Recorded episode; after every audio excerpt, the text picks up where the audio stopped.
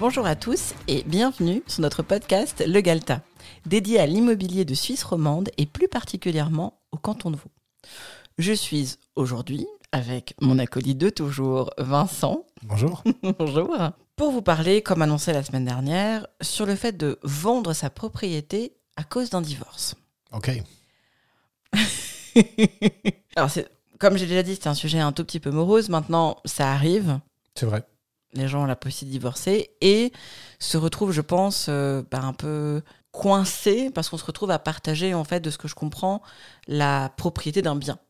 Oui, alors déjà pour relativiser quelque chose, ça dépend de la façon dont les gens se sont mariés. Parce que, bah, comme toi et moi par exemple, on s'est mariés euh, sans contrat de mariage. Mhm. Donc là, le régime qui s'applique, c'est le régime de participation aux acquets. Euh, C'est-à-dire que avant qu'on se marie, tu ton argent, j'avais mon argent, et puis pendant le mariage, on a généré de l'argent de par notre travail, et ces trois sommes sont différentes et sont partagées de façon différente. Par contre, tu as des gens qui se marient avec un contrat de mariage, qui est donc un contrat qui est fait devant un notaire, et qui dit exactement, bon ben voilà, moi j'avais tant d'argent au départ, euh, j'en ai utilisé tant pour acheter la propriété, donc en cas de divorce, ce sera partagé d'une certaine façon.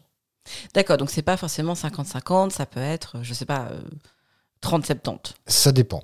De fait euh, des accords, Ça dépend vraiment de ce qui est noté sur le contrat, en fait, euh, au moment du- de la signature. c'est ça. Et le troisième régime, c'est le régime de séparation des biens. D'accord. Et comme son nom l'indique, les époux sont mariés, mais ils ont chacun leur vie financière qui est totalement séparée l'un de l'autre. D'accord. Donc même pendant leur vie commune, ils ont des comptes séparés, tout est séparé tout le temps. Exact. Donc en cas de divorce, ben, c'est assez, assez simple. Euh, comment dire, chacun a sa propre fortune personnelle. Et on sait exactement qu'est-ce qu'il a mis dans la maison, du coup.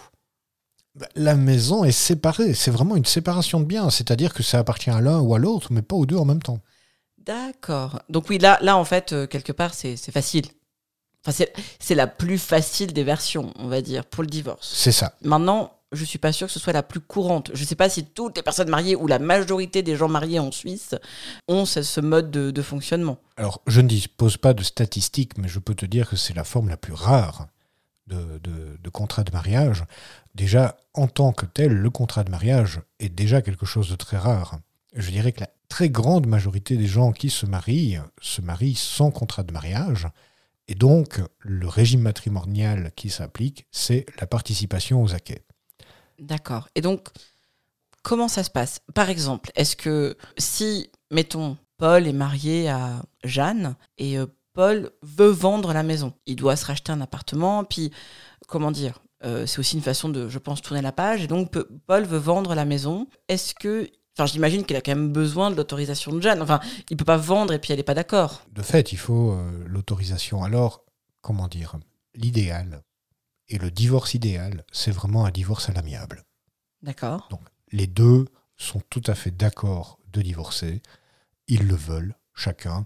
Et ils se mettent déjà d'accord sur la façon dont les choses vont se dérouler et la- de la manière dont ils vont partager les choses. D'ailleurs, et ça m'est arrivé de travailler avec des personnes qui me disaient, mais vraiment en rigolant et en toute sympathie, on a raté notre mariage, mais on a réussi notre divorce. D'accord. Voilà. C'est rare. Oui, malheureusement. Après, on, on peut comprendre. C'est une séparation. C'est aussi beaucoup de. Comment je peux dire On va pas rentrer dans de la psychologie de comptoir, mais c'est juste, on a investi quand même du temps et de l'énergie dans une relation, puis elle, elle échoue. Rien que ça, c'est dur. Maintenant, justement, et je pense que c'est aussi là. euh, tu me dis si je me trompe, mais euh, le courtier arrive un peu au milieu de tout ça, puis lui, son but, c'est pareil, de, de vendre au meilleur prix et de leur permettre peut-être de prendre un nouveau départ aussi. Oui, maintenant il faut déjà voir si le courtier a la possibilité d'y faire quelque chose ou pas. Parce que quand on a un divorce à l'amiable qui se passe correctement, le courtier a la possibilité de faire son travail pour vendre au meilleur prix possible. Mais quand on a un divorce tendu avec des avocats et un juge, ben là c'est différent. Parce qu'en vérité, ça va être le juge qui va régler l'affaire. Et il va le régler l'affaire sur base des informations qu'il aura collectées via les avocats de chacune des parties. Et là, entre nous soit dit, euh, tu n'auras plus de vente au meilleur prix du marché possible. Tu vas avoir soit une vente aux enchères, soit une vente à un prix qui a été fixé par un expert qui a été mandaté par le juge. Donc vraiment un expert en estimation. Tout à fait. D'accord. Oui, oui, tout à fait. Donc un, un expert qui fait partie de la chambre des experts immobiliers, qui est euh, accrédité pour pouvoir faire des expertises. Donc là, je ne parle plus d'estimation immobilière, mais d'expertise immobilière. D'accord.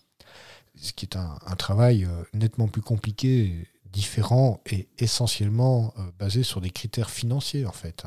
D'accord. Et là, ben, tu, tu sors du schéma de vente traditionnel par un courtier en immobilier parce que tu es face à un juge qui va décider de comment les choses doivent se passer. Oui, on, on court-circuite le, le- le prix du marché, la mise en vente en ligne. Enfin, on, on court-circuite tout ce, tout ce passage-là juste pour mettre en vente, toucher des sous, partager ces sous de la manière dont le juge décide. Et point final. C'est ça.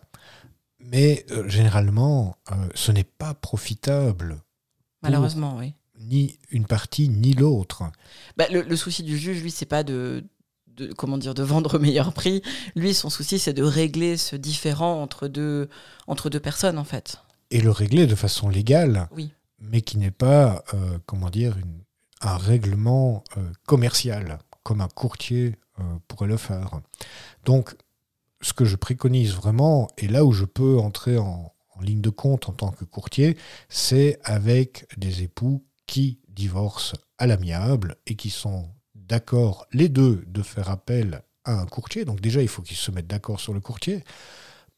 Il faut que ce courtier fasse une estimation avec lesquelles les deux soient d'accord. Il faut que ce courtier amène euh, des acheteurs potentiels et que les offres soient acceptées, enfin que l'offre finale soit acceptée par les deux parties.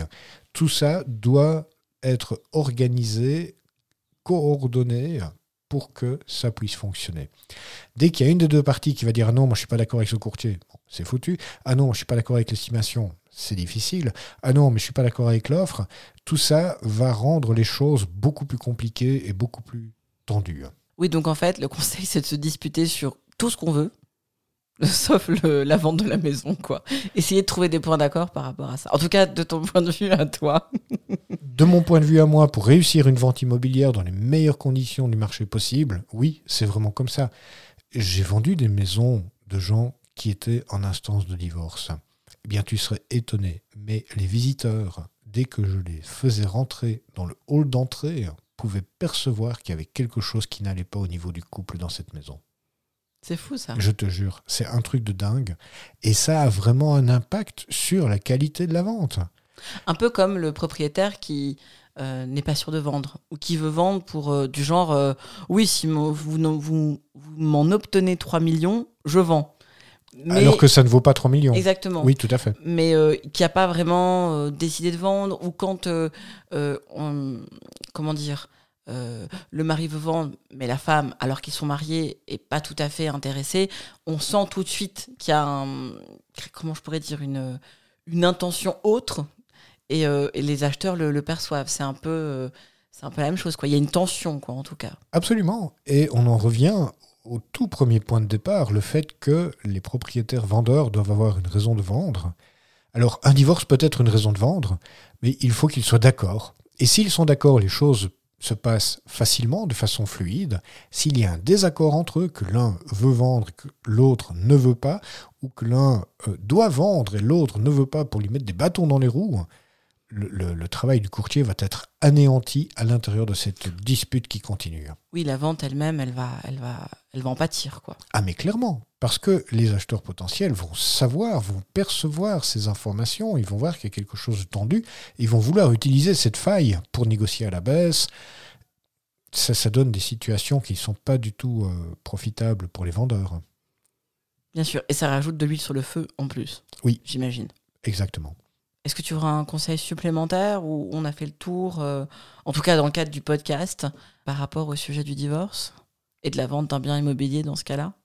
De mon expérience, des, informations que j'ai collectées jusqu'à présent, euh, le courtier peut vraiment être un allié efficace pour euh, un divorce à l'amiable d'un couple qui est d'accord de laisser faire son travail au courtier pour vraiment défendre leurs intérêts communs, sachant que bah, ils vont récolter euh, la moitié du bénéfice ou peu importe euh, la, clé de répartition sur laquelle ils se sont mis d'accord en fonction des, fonds propres qu'ils ont investis chacun au départ dans l'achat de la maison. Mais le fait de faire les choses à l'amiable, de commun accord, va énormément faciliter les choses et va être profitable aux deux. Oui, plutôt que de faire traîner ça, parce qu'en plus, ben, la vente d'un bien, euh, c'est- c'est quelque chose qui, qui lie deux personnes. Euh, même s'ils n'ont pas d'enfants ensemble, ben, on a une maison en commun, c'est quand même quelque chose qui, qui les, qui les rapproche. Et s'ils veulent au contraire ben, chacun redémarrer leur vie, euh, le fait de se débarrasser, entre guillemets, je fais des guillemets avec mes, avec mes doigts, Moi, je les vois. oui, le fait de vouloir euh, terminer cette- ce, cycle et mettre un point final à cette, euh, à cette partie de leur histoire, ben, euh, c'est plus intéressant de le faire en trois ou six mois, selon le bien, plutôt que de le faire en trois ans. Ça, ça va rajouter de l'huile sur le feu sans arrêt, sans arrêt. Quoi. C'est juste.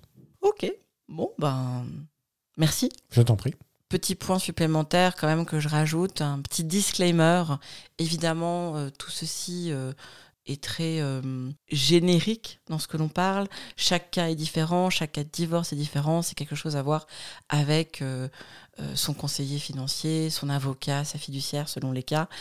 On on donne là des indications générales et des conseils, mais euh, comme pour beaucoup de choses, c'est un service personnalisé qu'il faut recevoir sur le sujet. C'est certain. Voilà. Encore merci et puis euh, à la semaine prochaine pour un épisode qui abordera, oula, attention, c'est du lourd, les 10 erreurs qui vous feront perdre de l'argent lors d'une vente immobilière. Waouh. À la semaine prochaine.